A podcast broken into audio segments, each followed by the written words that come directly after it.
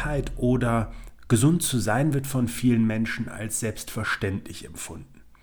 Allenfalls eine Erkältung oder eine Grippe gibt uns mal das Gefühl, wie es ist, wenn die Gesundheit eben wirklich nicht mehr vorhanden ist. Und den meisten Menschen geht es dann vorübergehend ziemlich schlecht. Der Alltag kann nicht so gelebt werden, wie wir uns das wünschen. Dass Gesundheit tatsächlich keine Selbstverständlichkeit ist, erleben viele, wenn nicht gar die meisten Menschen irgendwann im Laufe ihres Lebens und werden dann in aller Regel in unserem medizinischen System mit Medikamenten, mit Therapien eingestellt. Im Grunde genommen verwalten wir dann einen Missstand, auf den wir früh genug ganz anders hätten reagieren können und der uns gerade auch in der Ergänzung der modernen Medizin noch viele andere Möglichkeiten offen lässt, bei der wir oder bei denen wir selber Einfluss nehmen können. In dieser kleinen Serie spreche ich über die fünf häufigsten Krankheiten, die uns in der modernen Gesellschaft ereilen und in der zweiten Folge heute geht es um das Thema Krebs. Alle Zuhörenden hier in dem Podcast, die mich etwas genauer kennen, wissen, dass ich eine sehr persönliche Erfahrung mit dem Thema Krebs gemacht habe und sich daraus sehr einschneidende Ereignisse in meinem Leben ergeben haben. Mein Vater selbst ist im Alter von 51 Jahren an Krebs erkrankt und gerade einmal sechs Monate später auch an dieser Krankheit und an den Folgen der Therapie gestorben. Das mag jetzt erstmal komisch klingen, dass jemand durch eine Therapie auch versterben kann, aber in der modernen Medizin werden Therapien eingesetzt, die für den gesamten Körper und Organismus sehr belastend sind. Bei Krebs ist es häufig Bestrahlung oder Chemotherapie, die eben dann auch das Immunsystem stark belasten kann und insbesondere, wenn die Therapie nicht vollständig abgeschlossen werden kann, der Krebs mit einer enormen Kraft auch zurückschlagen kann. Tatsächlich ist es heute so, dass jeder zweite Mensch an Krebs erkrankt.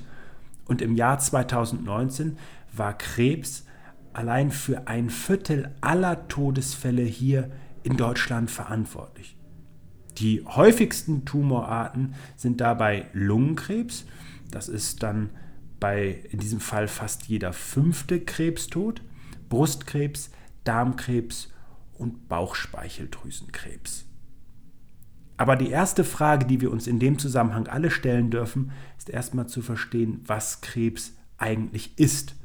Und dabei kommt es zu einer ganzen Verkettung, ich will mal sagen, unglücklicher Zufälle im Körper. Denn im Grunde genommen beginnt alles mit einer kleinen Fehlfunktion in der Zelle, die beispielsweise bei der Teilung, ähm, bei der Verdopplung des Erbmaterials entstehen kann oder eben auch durch einen schädlichen Einfluss von außen. Es entsteht eine Mutation. Diese kann dann aus ganz verschiedenen Auswirkungen entstehen und führt dann beispielsweise dazu, dass die Zelle nicht mehr ihre eigentliche Funktion ausüben kann. Und in der Regel stirbt diese Zelle dann einfach wieder ab. Oder sie wird eben durch körpereigene Systeme entsorgt und abgeschaltet. Die Apoptose, der sogenannte Zelltod, der dann eben auch bewusst aus unserem Organismus selbst initiiert werden kann. Wenn wir von Krebs sprechen, versagt aber genau dieser Beobachtungs-, dieser Reparatur, dieser Kontrollprozess im Körper. Und dann passiert etwas, was für eine Zelle ganz untypisch ist.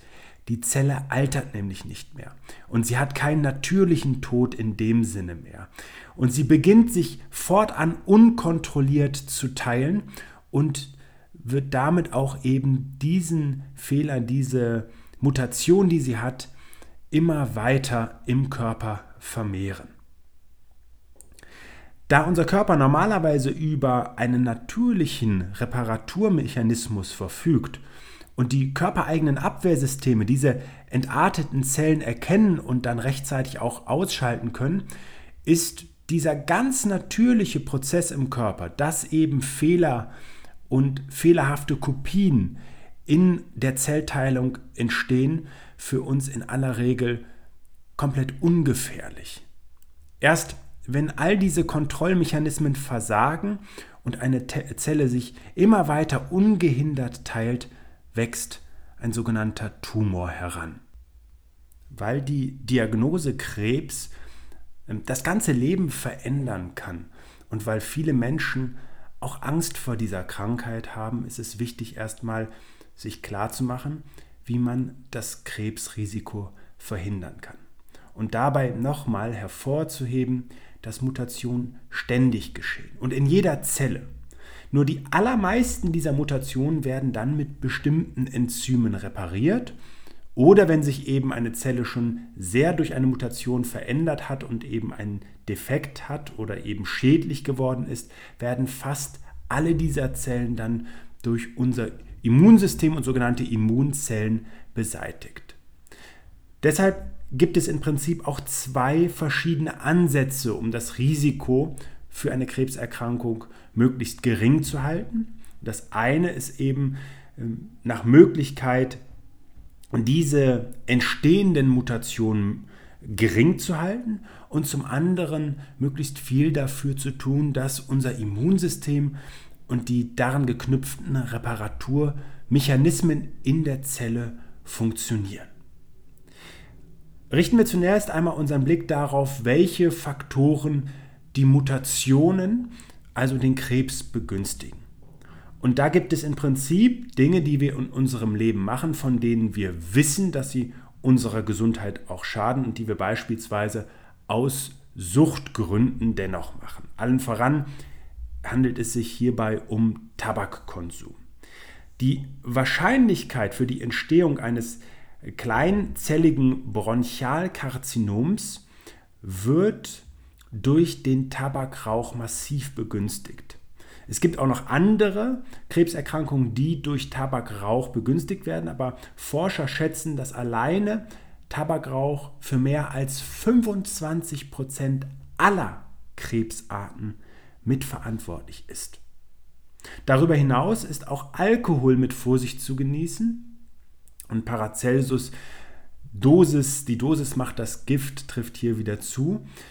Hier scheint es insbesondere bei höherprozentigem Alkohol eine mutationsfördernde Wirkung zu geben und auch das gilt als Risikofaktor für zahlreiche Krebsarten.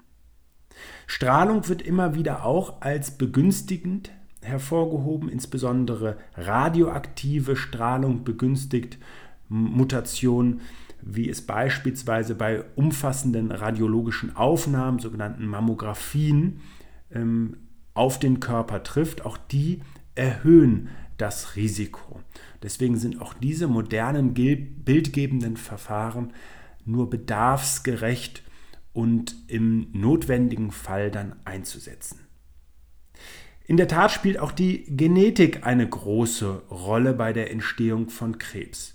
Wer sich in der Familie, und das betrifft mich zum Beispiel auch unmittelbar, immer wieder mit Krebserkrankungen konfrontiert gesehen hat, der äh, hat im Prinzip auch eine familiär höhere Belastung, also eine genetische Prädisposition. Gerade dann ist es wichtig zu schauen, wie die unmittelbaren Vorfahren von uns gelebt haben und welche Faktoren möglicherweise auch da im Lebensstil Krebs begünstigt haben. Es gibt heute auch bei anderen Erkrankungen Tests, mit denen eine genetische Vorbelastung äh, diagnostiziert werden kann. Aber, und das ist das Entscheidendste darin, allein der Lebensstil hat großen Einfluss, also die sogenannte Epigenetik, die Art, in der wir heute leben, wie sich Gesundheit oder auch Krankheit in unserem Körper entwickeln. Und diese Vorbelastung, die auch in unserem Kopf mitwirkt, darf einfach nicht zu einem ja, zu großen belastenden Faktor werden.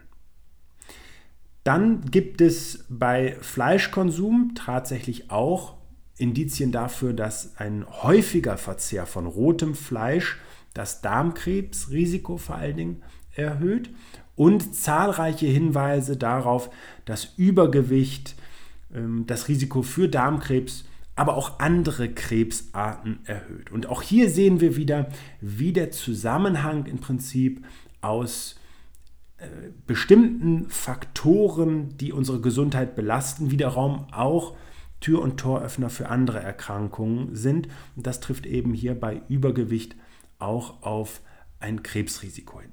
Abschließend gilt Bewegungsmangel als erhöhtes Risiko für zahlreiche Krebsarten, weil nicht nur durch Bewegung in unserem Körper Stoffe, Enzyme produziert werden, die die Selbstheilung fördern, sondern auch, weil die fehlende Bewegung sich auf bestimmte Organsysteme wie beispielsweise den Darm negativ auswirken. Das war also jetzt ein kurzer Überblick über Faktoren, die eben solche Mutationen begünstigen können. Jetzt geht es uns natürlich darum, wie wir die Reparaturprozesse in unserem Körper unterstützen können. Und da möchte ich direkt mit dem, wo ich eben geendet bin, hier starten, denn Bewegung ist einer der zentralsten Einflussfaktoren, um die Leistung der Zelle zu fördern und damit auch die gesamten Reparaturprozesse, die in der Zelle ablaufen. Darüber hinaus gibt es das schöne äh, Sprichwort, eure Nahrungsmittel sollen eure Heilmittel sein und eure Heilmittel eure Nahrungsmittel. Der eine oder andere mag diese Aussage schon kennen. Nahrungsmittel haben nämlich oft bestimmte Inhaltsstoffe, wie beispielsweise eine stark antioxidative Wirkung und die können mögliche Helfer bei Krebs oder gegen Krebs sein, weil sie eben schädliche Substanzen, die in den Zellen entstehen, bei ganz normalen Stoffwechselprozessen, aber auch durch Stress, sogenannte freie Radikale abbauen können. Inwiefern das wirklich komplett auch in der Behandlung von Krebs zutrifft, ist allerdings noch nicht ausreichend erforscht. Aber um mal ein paar Nahrungsmittel zu nennen, die zum Beispiel eine stark, stark antioxidative Wirkung haben, das sind vor allen Dingen Obst und Gemüse, auch in der Breite der, des Angebots. Darüber hinaus Knoblauch, Zwiebeln, in Maßen auch Sojaprodukte und sehr bekannt und auch beliebt ähm, sind Kurkuma als Gewürz, das man sich auch wiederum in die Nahrung mit beimengen kann.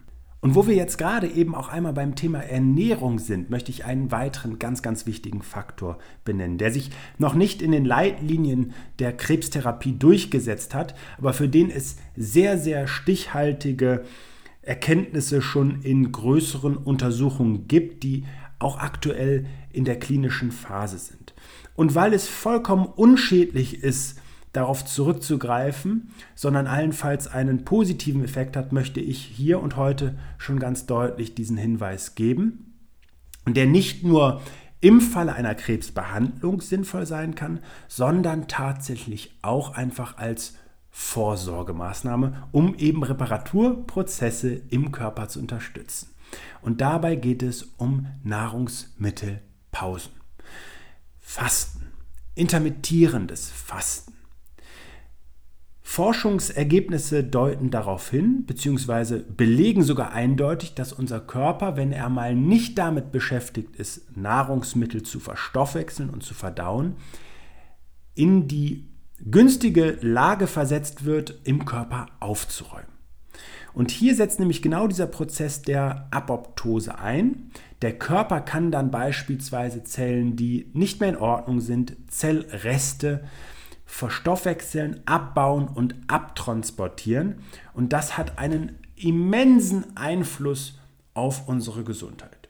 Während also viele Menschen intermittierendes Fasten heute auch einsetzen, um äh, das Gewicht, das Körpergewicht zu regulieren, ist es eine überaus sinnvolle Maßnahme, um der Gesundheit im Gesamten etwas Gutes zu tun. Und hier kann zum Beispiel eine klassische 16-8-Methode eingesetzt werden. Das heißt, es wird 16 Stunden auf Nahrung, auf Kalorien in jeglicher Form verzichtet. Es darf natürlich getrunken werden, ungesüßte Tees, Wasser.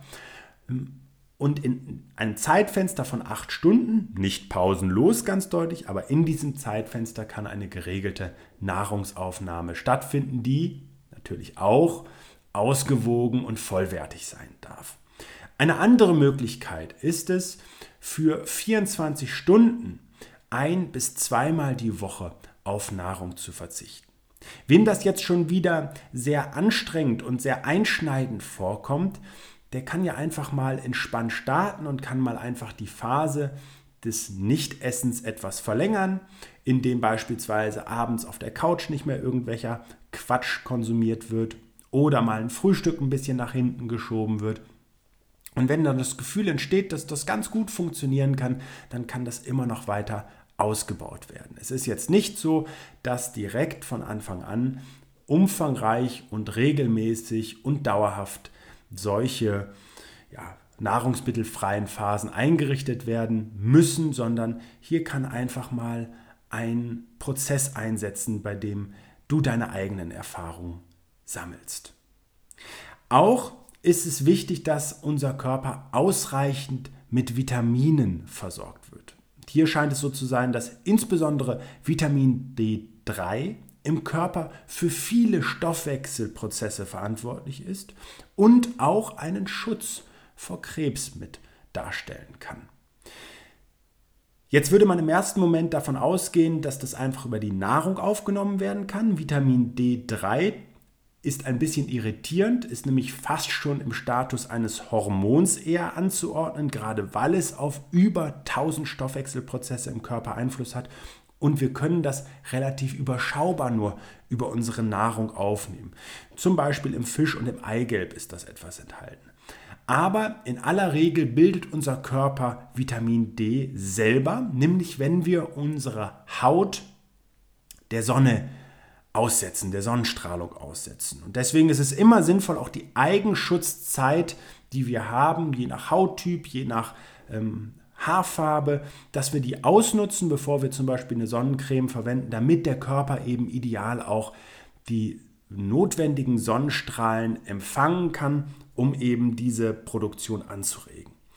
Und weil wir uns heute hauptsächlich in geschlossenen Räumen aufhalten, beziehungsweise selten nackig durch die Gegend laufen in unserem Alltag, bilden wir dieses Vitamin D zu wenig in unserem Körper. Wir haben tatsächlich hierzulande in aller Regel in der Breite der Masse eine Mangelerscheinung.